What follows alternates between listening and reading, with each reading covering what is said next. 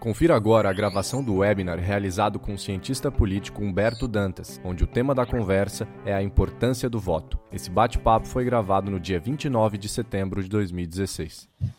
Bom, boa noite, gente. Meu nome é Carla, é uma imensa alegria estar aqui conversando com o professor Humberto Dantas sobre a questão do voto, que é uma questão super controversa, mas super importante no nosso país e no mundo. Enfim, esse é o segundo webinário que o Politize está realizando. Eu estou aqui com dois colegas meus, o Bruno e a Isabela. Vocês podem se apresentar. Bom, boa noite. Eu sou a Isabela. Também sou do Politize, junto com a Carla e com o Bruno. Eu gostaria de reforçar o quanto a gente fica feliz em participar dessa conversa sobre um tema que é tão importante para o nosso processo democrático democrático, principalmente nesse ano tão, tão turbulento, tão complicado para a política no cenário brasileiro, em que muita gente tem ficado em dúvida e que tem questionado sobre qual é o, o verdadeiro peso do nosso voto e como a gente consegue, de fato, influenciar em todo esse cenário político.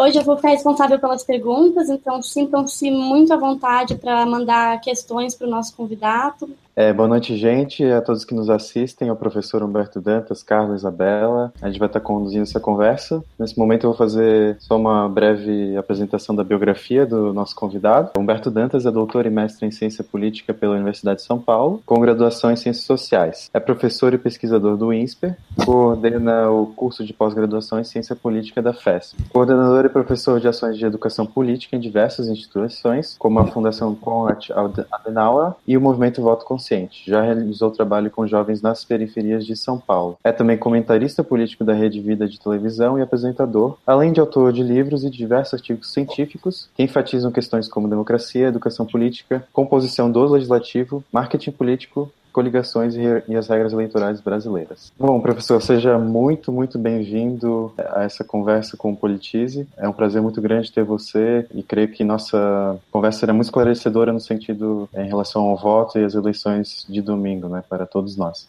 Então eu passo a palavra agora para o senhor, depois nós retornamos com as perguntas. Muito bom. Obrigado, obrigado, gente. É um prazer grande poder estar conversando aqui com, a galera do Politize, com vocês, é, três e, obviamente, com todas as pessoas que estão nos assistindo, sejam ao vivo, sejam nas próximas horas aí, que pessoas se utilizarão desse vídeo que muito provavelmente vai ficar à disposição aí da galera. É, deixa eu só fazer uma observação em, em relação ao meu currículo. Eu, eu, eu, sou pesquisador do INSPER, mas já não sou mais docente da instituição. Uma instituição que, como docente, me acolheu aí durante sete anos, seis anos e pouco, e foi uma experiência maravilhosa e é um lugar é, genial e fantástico para se trabalhar e para se estudar. Eu recomendo fortemente que as pessoas sempre prestem muita atenção nessa escola quando o objetivo for estudar economia, administração de empresas ou engenharia. Bom, é, nós estamos aí a 60 horas e meia da abertura das urnas no país para que os eleitores possam computar os seus votos, né, para que se possam iniciar as eleições e estamos aproximadamente aí a 70 horas de começar a desvendar os primeiros prefeitos eleitos no Brasil. É, o meu objetivo aqui é falar um pouco a respeito da importância do voto, da importância dessas eleições e das características específicas dessas eleições em especial. É, nós combinamos que eu terei aproximadamente 15 minutos para falar sobre isso e uh, a partir daí a gente abrir durante mais algum tempo aí para a galera poder é, falar com a gente, enfim, fazer as perguntas e das coisas mais legais que as pessoas quiserem colocar.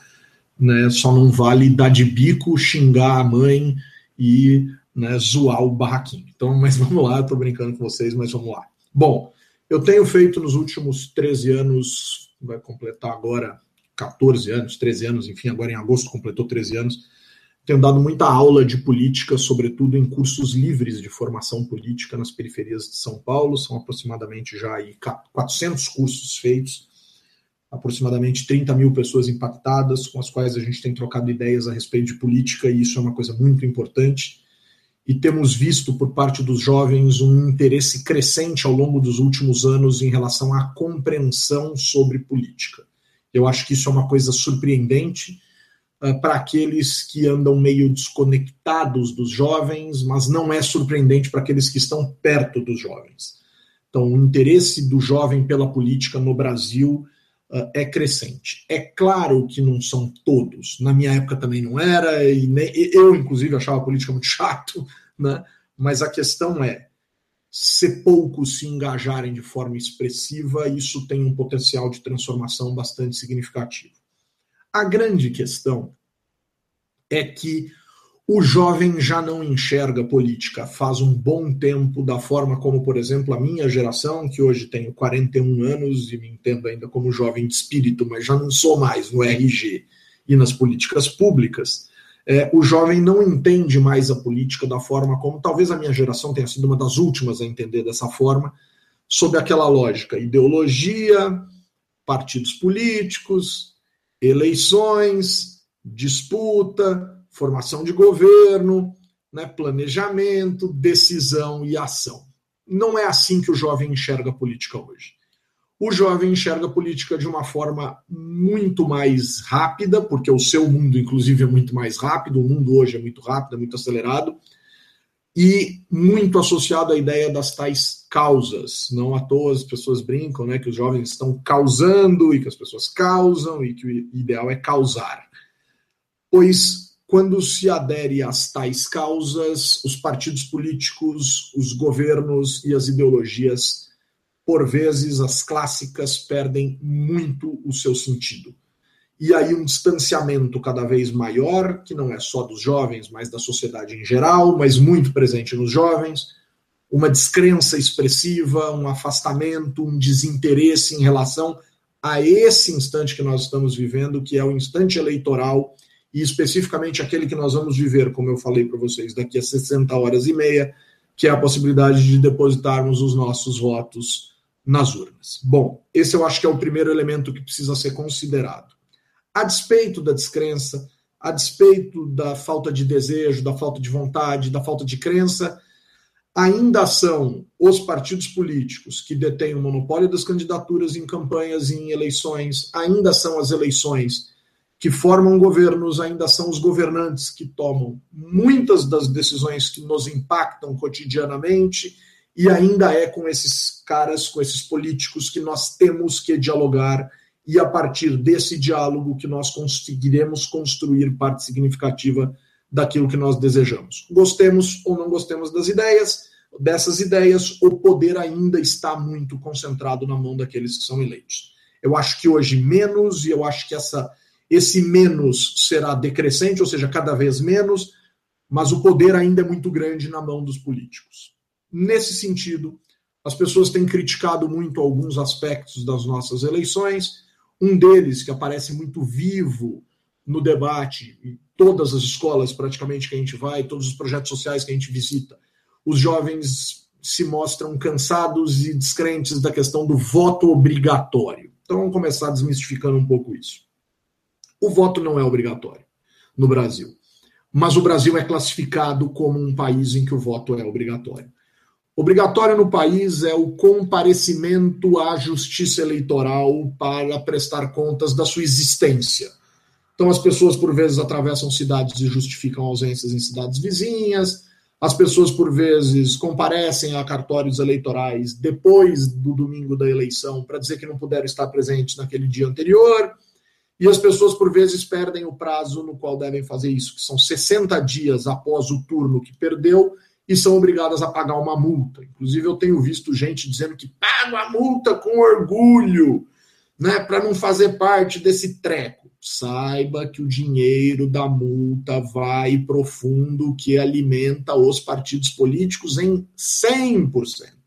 Então, muito bonitinha a revolta, mas você está contribuindo economicamente com aquilo que você não quer contribuir fisicamente. Independentemente disso, né, as pessoas se sentem obrigadas a ir votar e vão ao voto em cerca de 80% dos brasileiros, taxa média de comparecimento. O voto obrigatório em nada desafia a democracia quando ele foi democraticamente definido. O voto obrigatório é uma instituição já antiga no Brasil, mas foi mantido na Constituição de 88. Muito provavelmente como reflexo daquilo que se queria em 1984, que era o voto direto para o presidente da República, diretas já e coisas dessa natureza. Então não se discutiu muito voto obrigatório naquele momento. Discute-se muito voto obrigatório de forma crescente nas últimas poucas décadas, nos últimos poucos anos. E aí a gente tentou derrubar o voto obrigatório no ano passado e a Câmara dos Deputados rechaçou a ideia. Que fique então claro, o voto obrigatório foi decidido de forma democrática, então ele não é uma afronta à democracia. Mas ele desagrada e, portanto, as leis que desagradam são passíveis de projetos para mudá-las. Tentamos e não conseguimos. Primeiro ponto a ser destacado aqui. Outra coisa fundamental. O Brasil é um dos raríssimos países do mundo que oferta o voto aos jovens de 16 anos e 17 anos, que de maneira crescente tem desencanado deste direito, tem não ido ou não tirado o título de eleitor. Então, quando comparamos eleições municipais, 16, 12, 8, 2004, 2000, 96, 92, a gente tem visto um decréscimo do interesse dos jovens. O mesmo acontece com eleições estaduais e federais. 14, 10, 6, 2, 98, 94, enfim. Os jovens têm cada vez menos interesse em tirar o título de eleitor com 16 e 17 anos. Brasil, posso estar enganado em alguns países aqui, tá? Mas Brasil, Irã, Cuba, Equador, Áustria, Guiné-Bissau, Nicarágua, eu acho que a gente não chega em 10. Né, países que oferecem o voto para os jovens de 16 e 17 anos, e nós não parece que fazemos lá muita questão de tê-lo em mãos por conta de todos esses aspectos que eu destaquei, da descrença, etc. Para completar essa nossa fala aqui, essa nossa conversa inicial, para além da importância do voto, eu gostaria de chamar a atenção para a importância do voto no município. Essa é a mega eleição. As pessoas ficam dizendo, ah, mega eleição, eleição para presidente, para governador. Essa mania da gente de ter um rei, né, de ficar olhando para Brasília, de querer resolver o país. Você já imaginou se a gente resolvesse os problemas nas nossas cidades? Né? O somatório disso faria um Estado melhor e um país melhor. Né? Então, eu acho que isso a gente precisa considerar de maneira muito clara, de maneira muito consistente. Os prefeitos e os vereadores têm atribuições específicas em termos de políticas públicas, de obrigações, que precisam ser compreendidas pelo eleitor no Brasil. Né? Eu acho que isso é absolutamente fundamental de ser considerado. E, nesse sentido, a gente deve ofertar uma atenção especial para essa eleição, em que nós temos cerca de meio milhão de brasileiros disputando os votos temos cerca de 16 mil e muitos candidatos a prefeito, 16 mil e muitos candidatos a vice-prefeito. Olho no vice, né? Vice está na moda, vamos ficar de olho no vice, né? E cerca de 400 e tantos mil candidatos a vereador. Galera, tem que olhar para isso.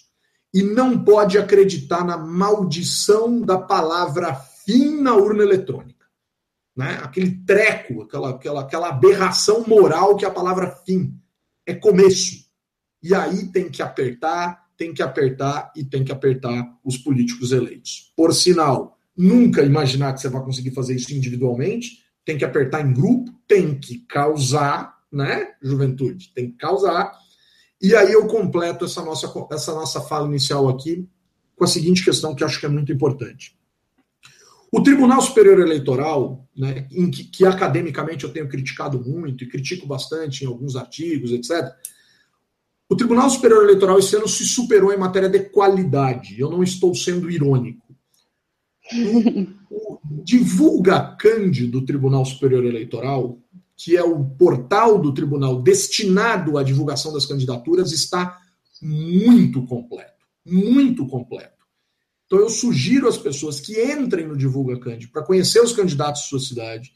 No caso, principalmente, do, nesse caso especial dos prefeitos, que baixe o conteúdo, sobretudo das propostas de governo, e que a partir do ano que vem a gente comece a revisitar constantemente isso. Essa é a importância do voto. O voto só faz sentido se nós fizermos isso. E por fim, né, para a gente fechar aqui, prestar muita atenção na eleição de 2016. Por quê? Porque nós temos três reformas políticas funcionando concomitantemente. Um, não tem mais dinheiro de empresa. Né? E aí aquela história, a empresa investe, o cidadão comum doa com o coração, esquece que isso é uma balela. Então um monte de CPF fantasma, um monte de gente laranja sendo usado na história, um monte de servidor comissionado tendo, sendo obrigado a emprestar CPF ou investindo na manutenção do seu emprego, os pesos das máquinas, o peso do caixa 2, tá feio. Ponto 2.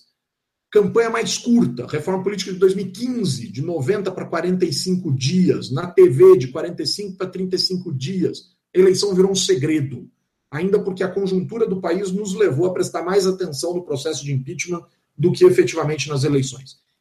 E por último, elemento 3, o resto da reforma política de dezembro de 2013, em que a propaganda foi diminuída, foi proibida, cada vez mais proibida. E aí nós não temos mais aquelas maldições, aqueles cavaletes, não tem mais o bonecão, não tem mais não sei o quê. A campanha simplesmente, o carro não pode mais ser envelopado, não tem dinheiro para comprar adesivo, a eleição sumiu. Portanto, muita atenção para não votar por osmose, para não votar, ah, só vi esse mesmo, vai nesse mesmo. Então, muita atenção com o que a gente vai fazer. Diz o ditado, eu estou completamente à disposição dos nossos amigos que estão com a gente aí. Bom, então, professor, como você tinha comentado, a importância do voto numa democracia e, na verdade, desmistificar a obrigatoriedade do voto também. Mas eu queria te perguntar, assim, a gente recolheu um dado de que nas eleições de 2012 e 2014, as abstenções nas urnas chegaram a 20%. Isso é um quinto da nossa população eleitora. O quanto que isso é significativo? O quanto que as pessoas têm noção da importância do voto como não necessariamente um dever, às vezes como ele é colocado, mas como um direito e como uma, uma forma de exercer a cidadania também. Muito legal essa pergunta, Carla. Primeiro, é, é uma média histórica no Brasil. 80% de comparecimento e, consequentemente, 20% de ausência é um número bastante esperado para as eleições brasileiras. Claro que nos últimos anos a, gente, a justiça passou a recadastrar mais gente, inclusive com biometria e etc e talvez a gente tenha é, aumentado a efetiva abstenção, chegando a 20%, e não aquela abstenção que era uma abstenção, por exemplo, muita gente morria e não dava baixa na justiça eleitoral do falecimento do parente, e etc, etc, etc. Então talvez a gente esteja trocando a abstenção inercial, aquela que as pessoas não, não cuidavam de resolver por uma efetiva abstenção? É uma hipótese. Mas 20% é um percentual esperado. O que tem crescido de fato no Brasil é o número de votos brancos e o, e o número de votos nulos, que é um direito do cidadão. O cidadão tem todo o direito de ir à urna e anular ou votar em branco, mas a gente tem que ter muita responsabilidade em relação ao que isso representa. Voto branco, antigamente era contado, era somado desde meados da década de 90, desde a eleição de 98, que isso não acontece mais. Então, voto branco é praticamente anular o voto. E voto nulo não anula eleição, como algumas pessoas gostam de dizer e, e, e, disseminam falsamente pelo país. Nulidade pode anular a eleição, mas voto nulo não é nulidade. Voto nulo é desejo deliberado do eleitor, e quando é deliberado do eleitor, é nulo é considerado inválido, é descartado e esqueça disso. Só para dar um número para vocês, para a gente ir para a próxima pergunta. O número de eleitores no Brasil em 2014 foi 5% maior que em 2010. O número de comparecimento às urnas em 2014, no primeiro turno, foi 4,5% maior que em 2010. Portanto, acompanhou. O número de votos válidos para deputado federal em 2014 foi 1% menor do que em 2010 para deputado federal. Essa boca que abre entre o crescimento para 5 e a diminuição de 1, essa distância aqui dá alguma coisa como 5 milhões de votos que eram esperados para algum candidato e foram anulados ou viraram votos em branco. Mais 30 e tantos por cento a mais de voto branco em 2014 em relação a 2010 e mais 40 e tantos por cento de voto nulo em 2014 em relação a 2010. Fico perguntando, esse eleitor aqui tem consciência de que está sendo representado, inclusive por esta Câmara dos Deputados, que tem sido considerada a mais conservadora de todos os tempos no Brasil? Se esses caras que anularam ou votaram em branco e têm direito de fazer isso, são caras de perfil mais progressista, e a gente perdeu cerca de 5 milhões de votos de pessoas mais progressistas, é óbvio que a Câmara vai ser conservadora. E aí volta lá no começo da nossa conversa. Você pode achar o máximo não gostar de votar e não gostar da eleição, mas continua elegendo e sendo representada e tomando o impacto da decisão daqueles que nós abrimos mão de escolher. É uma escolha, é legítima, mas a gente precisa tomar cuidado com isso. No Brasil nós temos 144 milhões de eleitores, né? Você estava falando disso. É, a gente é uma das maiores democracias do mundo, pelo menos é, quantitativamente, né? E aí pode muita gente se perguntar, né, individualmente, qual que é a diferença do seu votinho lá, né, no, no meio de tantos outros votos. Isso se agrava também pelo fato, né, de, de tantas, de tantas pessoas é, se verem não representadas, né, pelos candidatos é, que estão postos aí, enfim, né, muita gente que que descrede o sistema político atual. Como convencer esses eleitores, então, a a não faltar ou não anular, não não votar em branco, né? Legal. Bom, primeiro que assim, eu ando tão descrente, eu sou eleitor em São Paulo, né? e eu vou dizer para você que eu olho para todos os candidatos e não consigo ver nenhum que eu fale, puxa vida, que legal. Né? Todos eu olho e encontro um defeito expressivo. E aí eu olho e falo, puxa vida, nós andamos tão intolerantes em relação a mínimos defeitos que a gente já, já chuta né? Ou seja, a nossa área de, de, de caminhada até alguém está cada vez menorzinha. A gente está cada vez querendo andar menos para chegar em alguém. Intolerância total. Infelizmente, nós estamos nesses tempos sombrios da intolerância total. Então, como é que eu convenço alguém de votar, né? E como é que eu convenço alguém de votar, como você bem observou, Bruno, em, em relação ao peso dessa pessoa? Porque uns 144 milhões de avos é rigorosamente igual a zero. Mas vamos tentar, então, matematicamente elevar a importância do cara, por mais que a conta vá, dar, vá continuar dando zero. Uns 144 milhões de avos, o cara só é na eleição presidencial, que é a eleição que todos votam nos mesmos candidatos. Aí nos estados, eu sou um, por exemplo, em São Paulo, eu sou um, sei lá, 30 milhões de avos, 20 e tantos milhões de avos. Pô, melhorei meu peso no meu estado. Na minha cidade, eu sou um 7 milhões de avos. Pô, melhorei o peso no negócio. Quer dizer, eu sou 20 vezes mais valioso na minha cidade do que sou no meu país em termos de impacto eleitoral. Ah, é legal, né? Vamos tentar aqui dar uma de otimista. Nas pequenas cidades, muitas eleições empatam, sobretudo para vereador. Dentro de uma coligação, muitas eleições empatam. Quem entra? Candidato mais velho, no RG, né? Aí vem a questão, quer dizer, um voto de um cara que desencanou, ficou em casa, não quis tal, definiria essa eleição em benefício do candidato que ele gostaria que fosse. Né? E que a gente espera, obviamente, que fosse o melhor possível, fruto de pesquisa, etc, etc, etc. Então, as pessoas impactam nas eleições, impactam. A outra forma de tentar responder isso é olhar com a, o, o, o verso disso, o outro lado disso. E qual é o outro lado disso? é pensar o seguinte: quer dizer, se todo mundo fizer essa conta, ninguém aparece. Né? Aí as pessoas vão achar o máximo, ah, que legal, é, só que o candidato vai, a mãe do candidato vai, né? E aí você vai ser governado por quem? Justamente, talvez, por quem você não queira. Então, acho que é importante esse comparecimento, ele dá razão para as pessoas se queixarem, mesmo que votem branco e nulo, apesar de eu não, eu não faria isso. Né? São Paulo está trágico. Eu vou votar de olho fechado, né? Vou com a minha razão, mas não quero olhar a foto para não me arrepender. Mas vamos que vamos, cara. Professor, mas sobre essas, essa questão dos votos brancos e nulos, isso ainda causa um pouco de, de confusão nas pessoas, porque elas não sabem exatamente o que isso significa, exatamente porque os votos brancos, uma vez já chegaram a contar na urna. E a minha pergunta é: isso é uma burrice do sistema, continuar assim, com esses dois tipos de voto, ou é uma coisa que existe nos dois, em vários outros países, assim? Ou é uma coisa exclusiva do Brasil? Na verdade, passa a existir uh, em países em que, na cédula de papel, por exemplo, o cidadão tem a opção, o quadradinho do voto, ou o espaço para ele escrever algo, e a partir do instante em que ele rabisca ou escreve qualquer tranqueira que não exista, é nulo, e que ele deposite aquela cédula em branco é branco. Então, isso faz sentido uh, na lógica.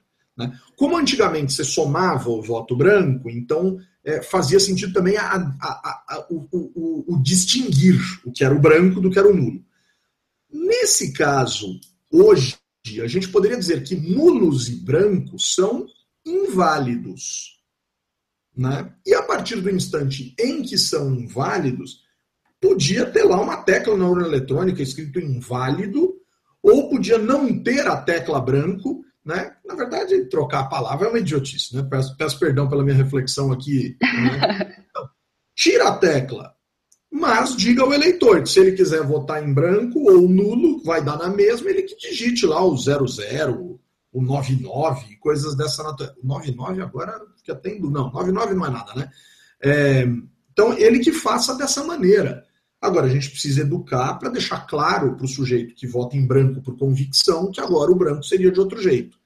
A única questão que eu preciso ressalvar é o seguinte: quando uma candidatura é impugnada e você vota no candidato achando que o candidato está ali na urna eletrônica, né, podendo inclusive aparecer a foto dele lá, tá, o voto vai virar nulo e a justiça tem que distinguir isso depois.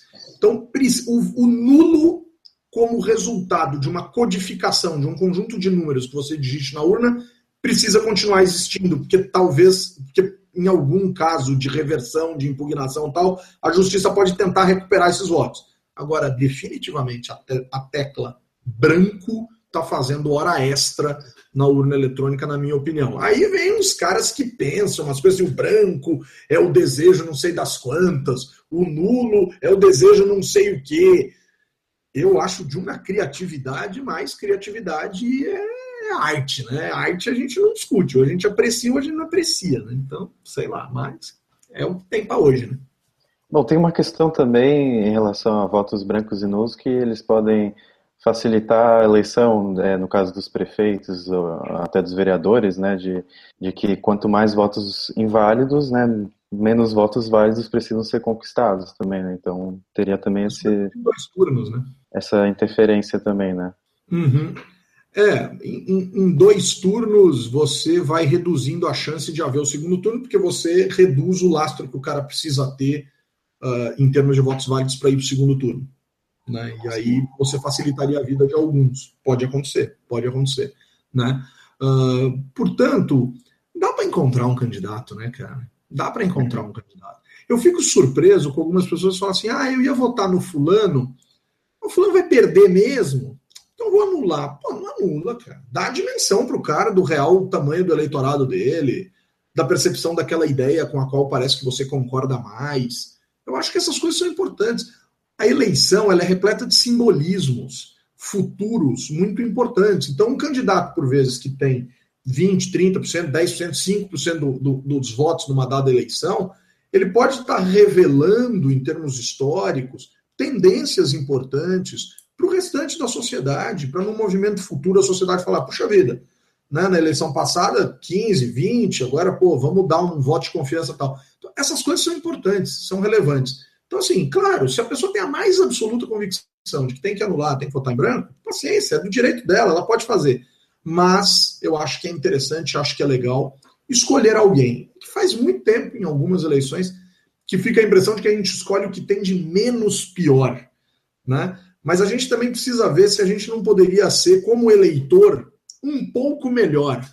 Né? E aí, volto a insistir, né? ignorar aquela aquela maldição daquela palavra fim na urna eletrônica, aquilo me irrita de um jeito que é um negócio sério.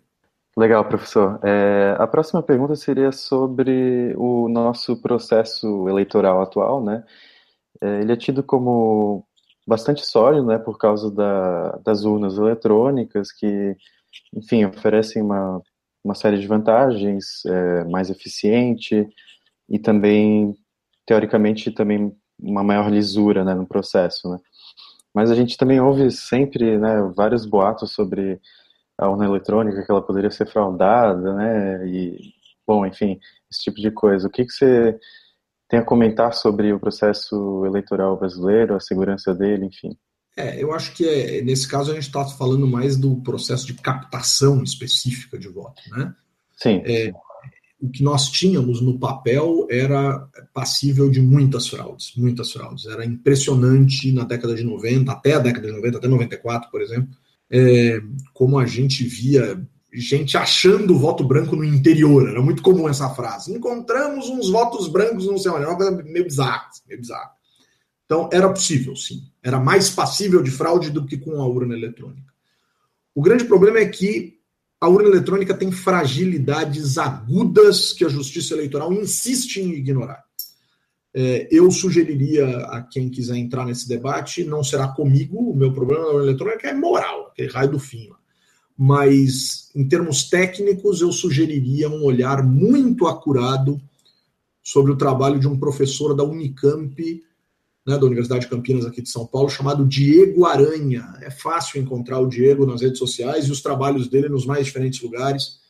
É um trabalho que, inclusive, a Justiça Eleitoral ataca de maneira muito baixa, assim, tipo, gritando com o cara e não dialogando com as coisas técnicas que ele encontrou, com os problemas técnicos que ele encontrou.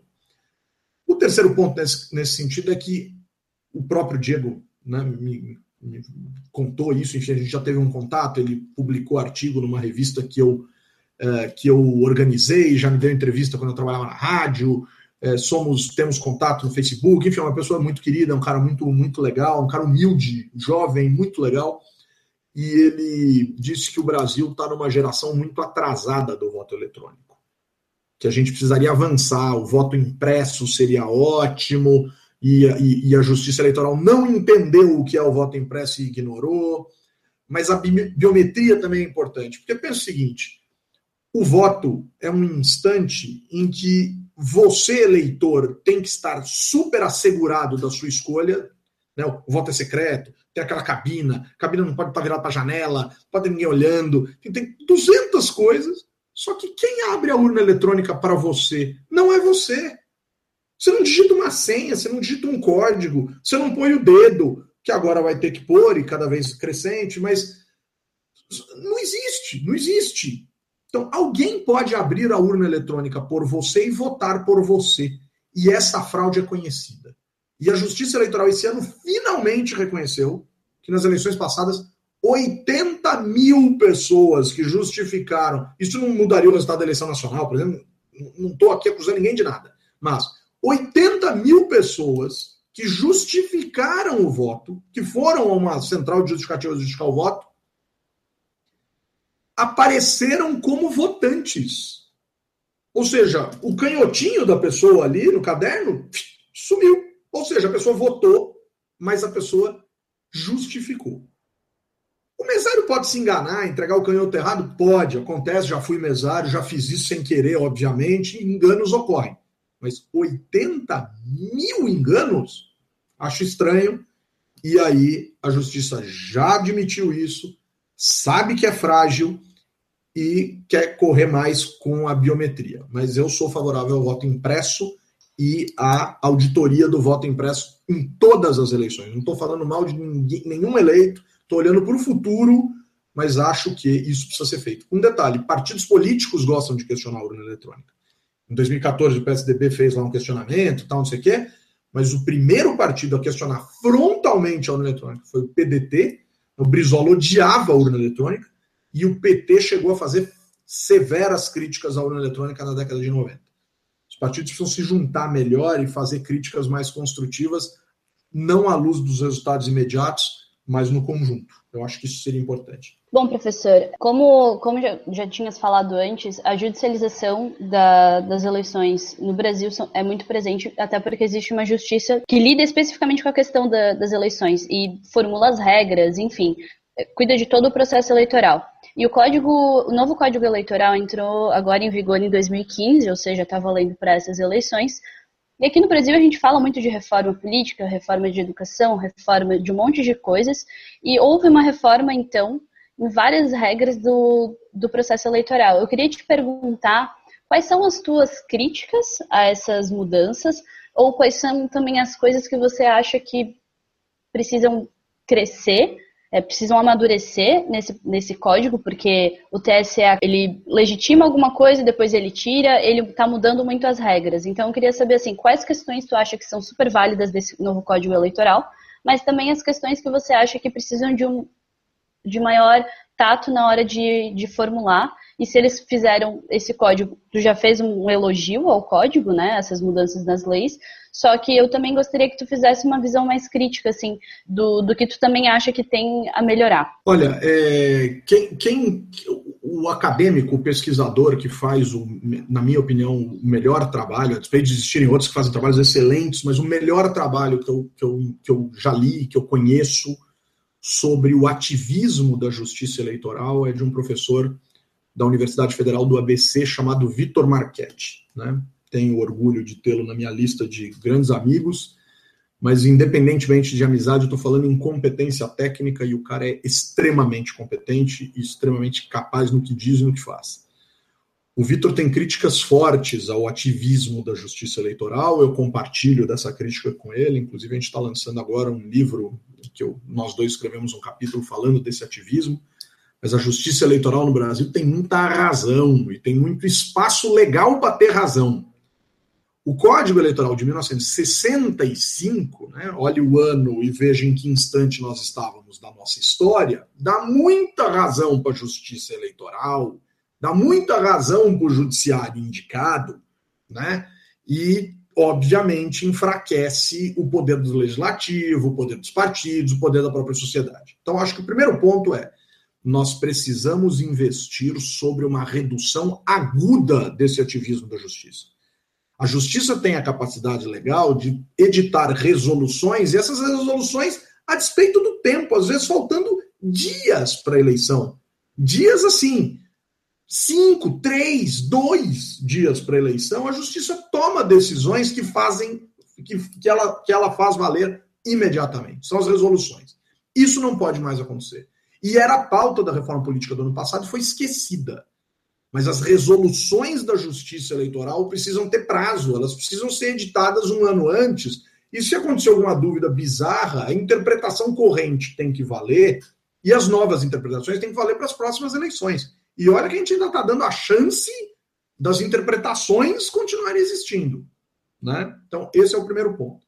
Segundo ponto, a gente precisa entender, sempre que fala em reforma política, como sinônimo de reforma do sistema eleitoral, porque reforma política é uma coisa, pode ser uma coisa muito mais ampla, mas a gente precisa entender, é, Carla, o que efetivamente é, significaria uma reforma política. Aonde nós queremos chegar com uma reforma política? A redução do número de partidos para uma melhor lógica da governabilidade. O conjunto de reformas é um. Ah, arrefecimento da distribuição de, de, de nomes e da individualização das eleições, uma lógica de fortalecimento dos partidos. A reforma política é outra. Né? Então, a gente precisa saber por que, que a gente quer reformar. É que nem casa. Por que, que você reforma a tua casa? Né? Então, sei lá, vou derrubar essa parede aí atrás de você para aumentar o tamanho do cômodo. Por que, que você quer uma sala maior? Né? Por uma razão X. Não, vou criar uma parede aqui, ó. Tem, tem em cima de você que tem uma viga, ó, eu vou construir uma parede aqui para separar esse lugar que você está do outro lugar ali. Tem outra relação, tem outra razão, tem outro sentido. Né? Então, acho que a gente precisa responder com muita clareza o que nós pretendemos para uma ou por uma reforma política.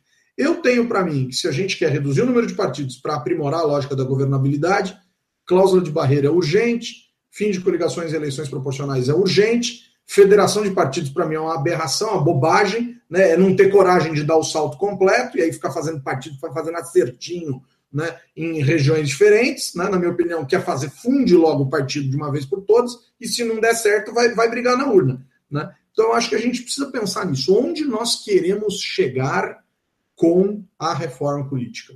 E se for esse o caso, desse exemplo que eu dei agora, cláusula de barreira, que a justiça vetou e considerou inconstitucional, e hoje Lewandowski já disse que se arrependeu, Gilmar Mendes já disse que se arrependeu, assim fica fácil, né? Faz e se arrepende. Não, tem que fazer sabendo o que está fazendo. E esses decisores não sabem calcular a dimensão do que fazem. São bons no direito, mas não são bons no impacto que a ciência política, por vezes, explica acerca das coisas que se resolvem.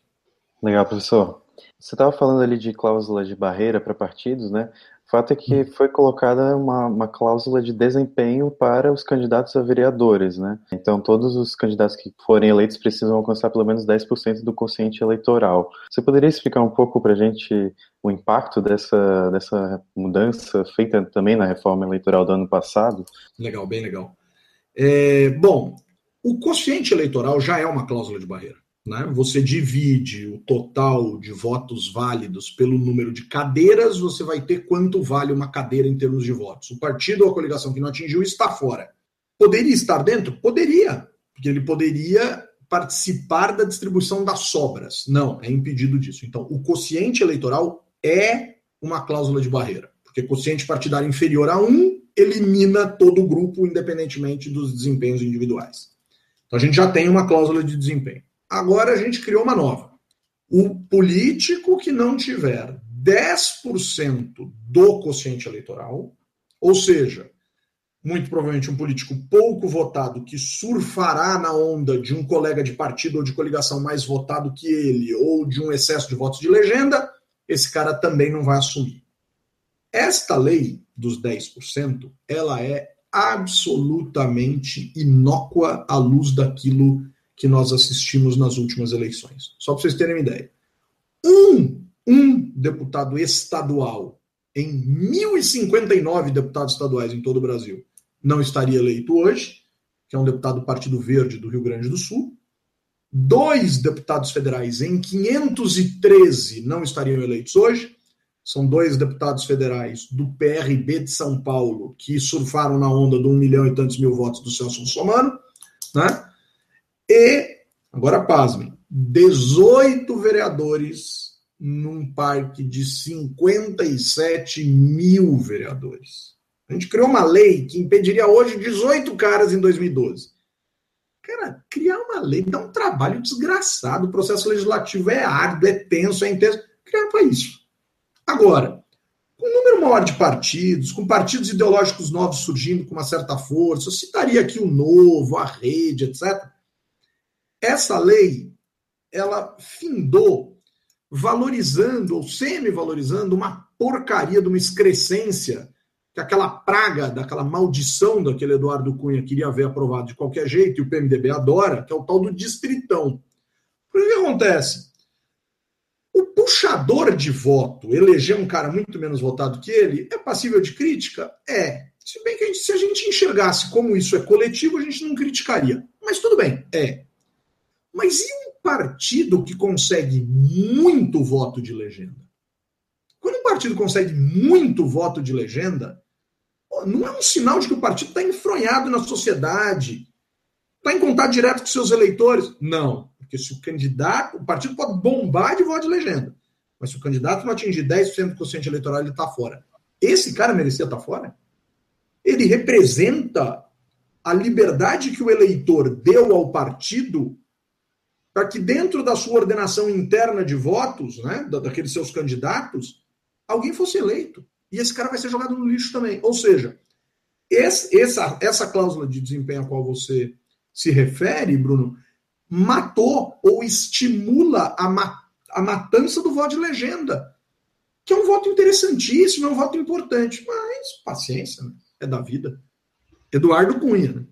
Professor, já aproveitando o gancho para falar um pouco sobre os partidos políticos, atualmente a gente tem 35 e já uhum. ainda tem alguns para serem aprovados no TSE, alguns como, como o próprio senhor é, comentou, como o Novo, a Rede e também alguns candidatos avulsos agora também pela Rede estão se destacando um pouco mais. Mas eu queria assim, que tu analisasse um pouco essa questão do multipartidarismo aqui no Brasil, quanto que isso é benéfico ou não para nossa democracia e o quanto que isso faz sentido, porque não sei se essa questão da ideologia também, 35 partidos terem ideologias diferentes, ou se são só uma, uma forma de aparelhar, porque o sistema está aparelhado, é, isso é uma, acaba sendo um reflexo do, do que existe aqui no Brasil. Olha, eu gosto muito nesse, nesse debate de usar a palavra depende tudo pode ser visto de formas múltiplas. Vamos pensar em termos puros.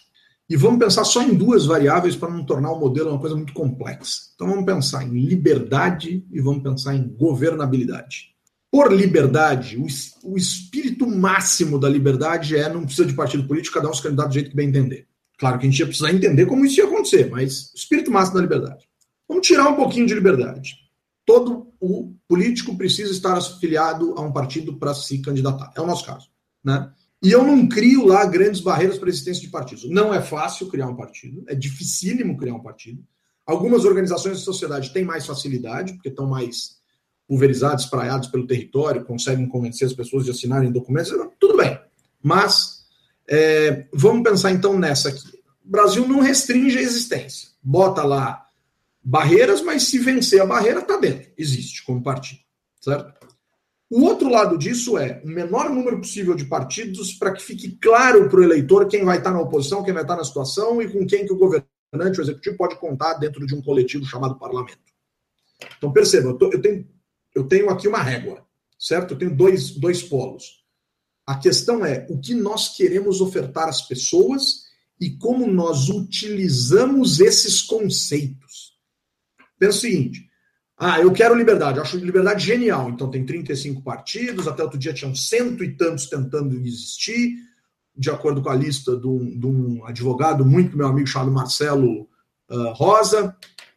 E é, mas aí a justiça veio e disse: olha, se não conseguir aparecer em X meses, dois anos, acho, o processo morre, caduca, e a gente tem aí mais uns 20, 30, então tentando.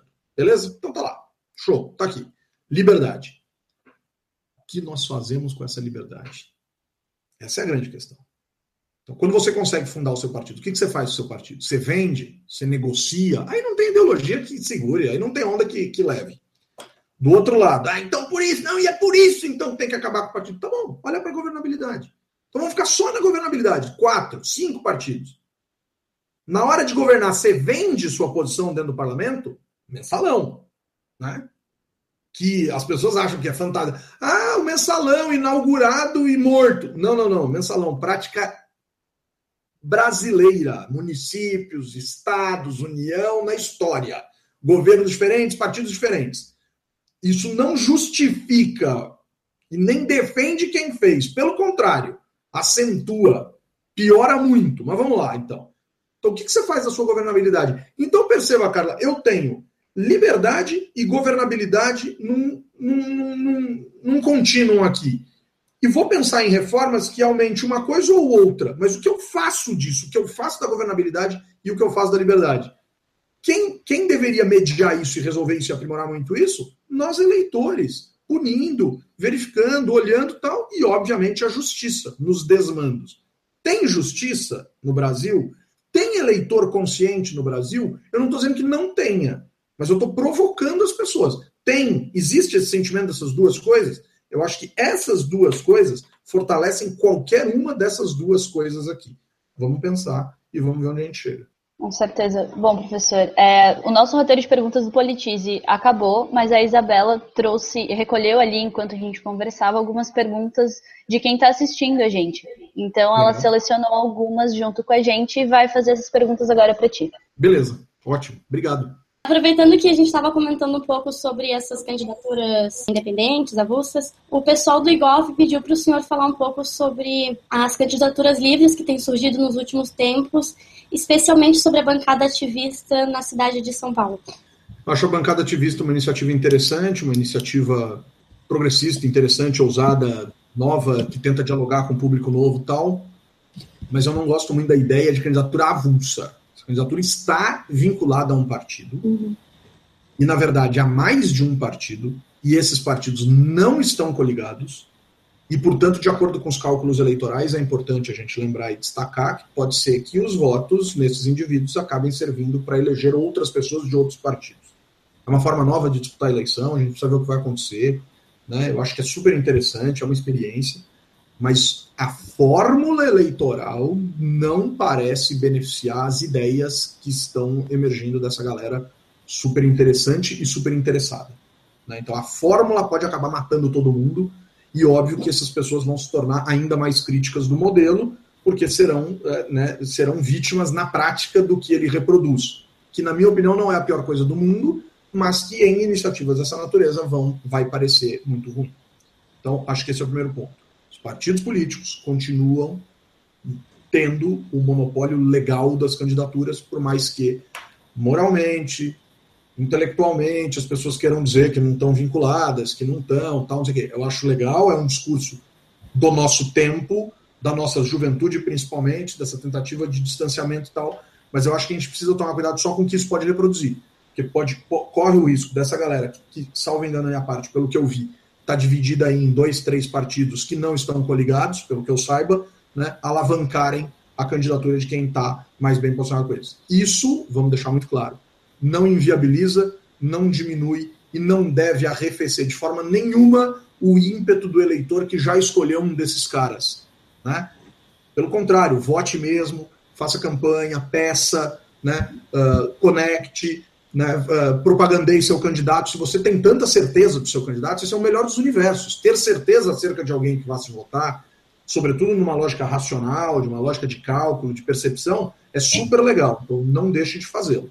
Ainda falando sobre é, as formas de votação, a Carla Alves pediu para o senhor é, falar um pouco sobre o voto distrital. No que, no que, consiste esse tipo de votação? Se ele é uma boa ideia para a realidade brasileira e o que, que o eleitor precisa, é, de forma geral, saber sobre essa forma de, de esse sistema de votação? Legal. O voto distrital, que as pessoas falam, voto distrital, na verdade a gente precisa ter tecnicamente um pouquinho mais chato e chamar de voto distrital majoritário. O majoritário é muito importante, pelo seguinte: o voto já é distrital no Brasil, por exemplo, para a Câmara dos Deputados. Cada distrito, que nós chamamos de estado, elege de 8 a 70 deputados federais e os envia para Brasília. Né? Os distritos estão aí mas o voto distrital para deputado federal no Brasil, ele é distrital proporcional de lista aberta, ou seja, eu tenho a liberdade de encontrar um nome e votar nesse nome, e aí os cálculos são feitos e os eleitos são eleitos. Bom, o que é o voto distrital no jargão popular, no que as pessoas têm dito? É como se nós dividíssemos ou os estados num número de distritos condizente com o que está se disputando, Vou usar o caso do, meu estado, São Paulo. 70 deputados federais. Então, vou dividir o estado de São Paulo em 70 fragmentos, de acordo com população, de acordo com território. Esse é um baita, seria um baita desafio. E, nesse lugar, candidatos disputarão a única vaga existente para deputado federal. Dizem os especialistas que isso pode concentrar muito o voto em alguns partidos.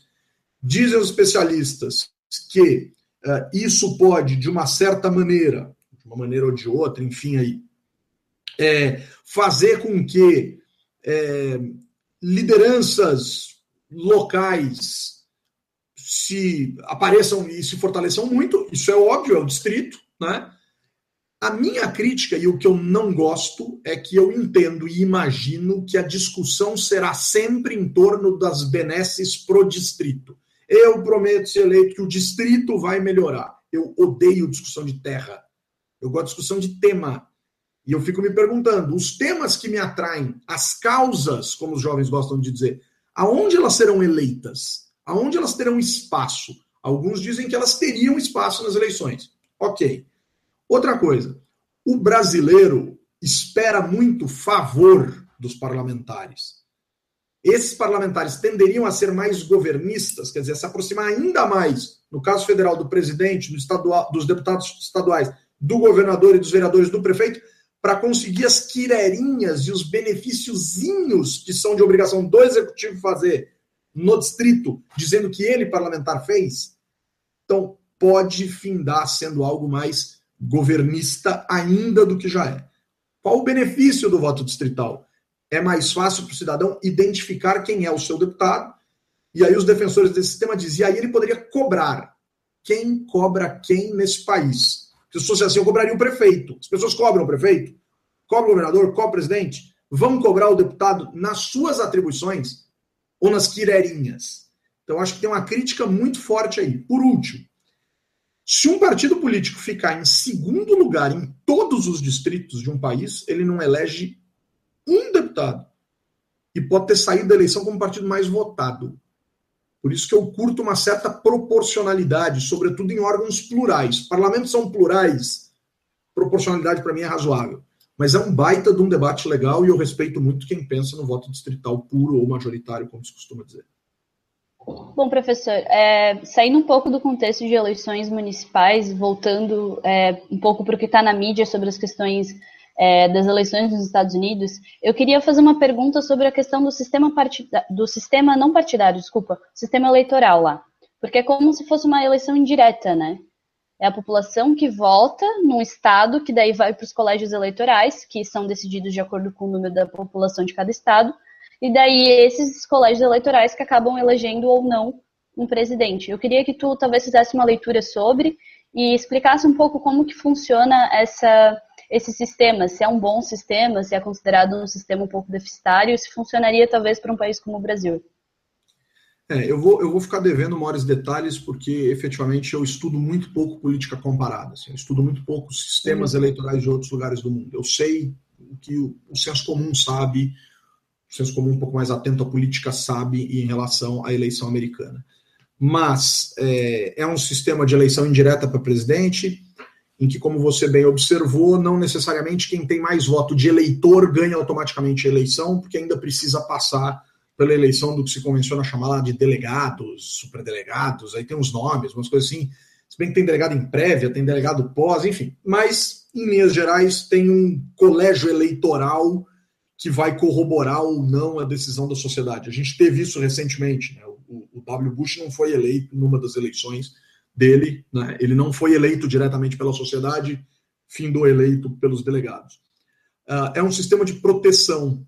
Os americanos, inclusive, salvo engano da minha parte, isso deve vir mais ou menos ali do século XIX, quando se sentiam amedrontados por figuras extraordinárias que pudessem encantar a sociedade, mas que não encantariam esses cidadãos especiais aí que seriam os delegados. Então, imagino que seja uma forma de se proteger. Pode ser que sim. Uh, eu não gosto do sistema. Inclusive, sinônimo de democracia, quando a gente fala em democracia representativa, uma das frases e uma das características é, é, é, está associada à ideia de eleições livres, diretas e idôneas e o direto aqui para mim tem um peso forte. Uh, eu sou favorável a eleger quem a sociedade quer eleger. Inclusive, é por isso também que eu gosto do voto obrigatório. Né? Eu prefiro ser governado pelo questionável desejo das maiorias do que pelas minorias mais bem organizadas. E eu acho que isso é um, é um, é um atributo importante para o fortalecimento e para a legitimidade dos eleitos. Obrigada por ter tirado minha, minha, minha dúvida sobre algumas questões, professor. É, agora a Isa vai voltar com, com as perguntas do público de novo. Legal. O nosso, nosso leitor, Luiz Fernando, ele comentou que ele acha importante, claro, que a gente faça campanha sobre a importância do voto, mas que ele sente uma certa carência em campanhas sobre é, a importância de o eleitor não vender o seu voto. E aí ele quer saber se é, se essa, se, por que, se existe essa carência, lógico, e por que, que ela existe, e se ela teria um, é, um peso similar ou até superior na qualidade da nossa, da, do nosso sistema político, da nossa democracia, se, elas, se essas campanhas fossem mais, mais frequentes. Olha, Luiz, eu acho que a gente poderia falar mais sobre isso, mas eu, eu imagino Estou só supondo, tá? Não, não, fique aborrecido com o que eu vou dizer. Uhum. Mas imagino que você seja um cara bem jovem. E esse foi um tema que se insistiu muito na década de 90. Eu não estou dizendo que a gente não tenha que insistir sempre, eu concordo plenamente com você. Mas na década de 90 se insistiu tanto nisso, mas tanto nisso. Né? Inclusive eram campanhas de grandes organizações, CNBB, né? Confederação Nacional dos Bispos do Brasil, OAB, criou-se o, o, o, movimento de combate à corrupção eleitoral, fez-se a Lei 9840, a primeira lei de iniciativa popular do Brasil, contra a compra de votos, criminalizando a compra de votos. A gente tem uma lei de iniciativa popular criminalizando a compra de votos. Então é um negócio espetacular o que se falou de compra de voto no Brasil. Mas eu concordo com você que isso é pouco punido em termos criminais, que isso ainda é muito praticado e que a gente precisaria falar bastante mas dá para dizer que a gente fez muita coisa. Inclusive, eu estava querendo olhar aqui se ainda existe o, endereço www.lei9840, lei9840.org.br, se se esse site ainda está no ar, porque ali tem a galera que debate forte essa questão da compra do voto, e eu me recordo que usei muito esse site em várias aulas minhas, e de um tempo para cá eu parei um pouco, concordo contigo, tá vendo? Parei um pouco de falar disso. Mas é legal, você tem toda a razão, a gente precisa conscientizar as pessoas. Inclusive, o mote da campanha, o, o, o, o slogan da campanha ficou muito famoso no Brasil: voto não tem preço, tem consequência. Essa frase foi criada justamente uh, para dialogar com essa sua colocação, que é uma colocação muito importante. Faltando pouquíssimos dias para as eleições, a última pergunta eu acho que é uma das mais, mais relevantes nesse momento. O Marcos Carvalho quer saber, o professor comentou sobre a gente ter cerca de 400 mil candidatos a, a vereadores, e ele quer saber, nesse momento, para o eleitor que ainda está indeciso, que critérios ele pode utilizar para escolher um bom candidato, principalmente a vereador. Legal, vou, vou me concentrar bastante nessa questão é, do candidato a vereador. Bom, primeiro, a gente precisa primeiro saber o que é um candidato a vereador, para que serve um vereador. O vereador não é um fazedor de favor, não é um garantidor de quirera, não é um cara que vai tirar xerox, fazer currículo, arrumar emprego, descolar dinheiro, furar fila em hospital, em creche, em escola, no raio que seja. O vereador é um legislador que precisa aperfeiçoar os projetos que comumente vêm do executivo, porque o executivo legisla muito nesse país, principalmente nas cidades né? Precisa parar de ser um, um, dador de nome de rua, distribuição de título de honra na cidade né? e ofertante de, de, de, de, dia comemorativo em agenda municipal. Isso o vereador precisa parar de fazer urgentemente. Ah, vou fazer o quê? Aperfeiçoar os projetos do executivo, discutir, negar, devolver, ter coragem para fazer isso se o projeto for ruim, né? aperfeiçoar, abrir audiência pública com a sociedade, discutir com o povo, trazer as pessoas para dentro das casas legislativas, mesmo que seja de projetos do prefeito. Tem que ser ativo. Né? Então, primeiro ponto, legislar. Né? Estar presente, comparecer, etc. Não ficar empilhando assessor dentro do gabinete, que mais parece um comitê eleitoral eterno, perene, do que um gabinete efetivo técnico e coisas dessa natureza. Saber escolher os seus assessores e coisas desse tipo. Então, legislar. Ponto número um, com todos esses argumentos aí. Dois, já que um vereador vira um fazedor de favorzinho para eleitor, e esses favorzinhos são todos eles ligados à prefeitura, e o prefeito cede o favorzinho para o vereador ceder para o eleitor, em nome do fato dele não criar problema na legislação do executivo que passa pelo legislativo, como é que o vereador vai ser fiscal de quem subsidia ele politicamente? Essa é outra coisa que a gente precisa cortar. O vereador precisa aprender a ser fiscal o fiscal do executivo, sobretudo da lei orçamentária e sua execução. Que o vereador sabe fazer isso. Então, esse é o primeiro ponto. A gente precisa entender que o vereador é isso e precisa cobrar os vereadores por isso. Ignora o fim na urna eletrônica e parte para cima dos caras. Isso é, é fundamental. Segundo ponto essencial: eu tô escolhendo. É, é comum, é esperado que o eleitor defina o seu voto para prefeito, prefeita, vice-prefeito, vice-prefeita, com maior facilidade por conta de um conjunto menor de candidatos à sua disposição. Feito isso, seria muito razoável que ele escolhesse um candidato a vereador do partido ou da coligação desse cara, ou dessa moça, ou desse rapaz, enfim. Na década de 90, convencionou-se criar uma ideia muito esquisita assim. É, era em São Paulo que isso acontecia, tá? Então a ideia do paulistano era assim: eu voto no Maluf porque ele rouba, mas faz. E eu voto num vereador na década de 90 lá do PT, porque o PT não deixa roubar.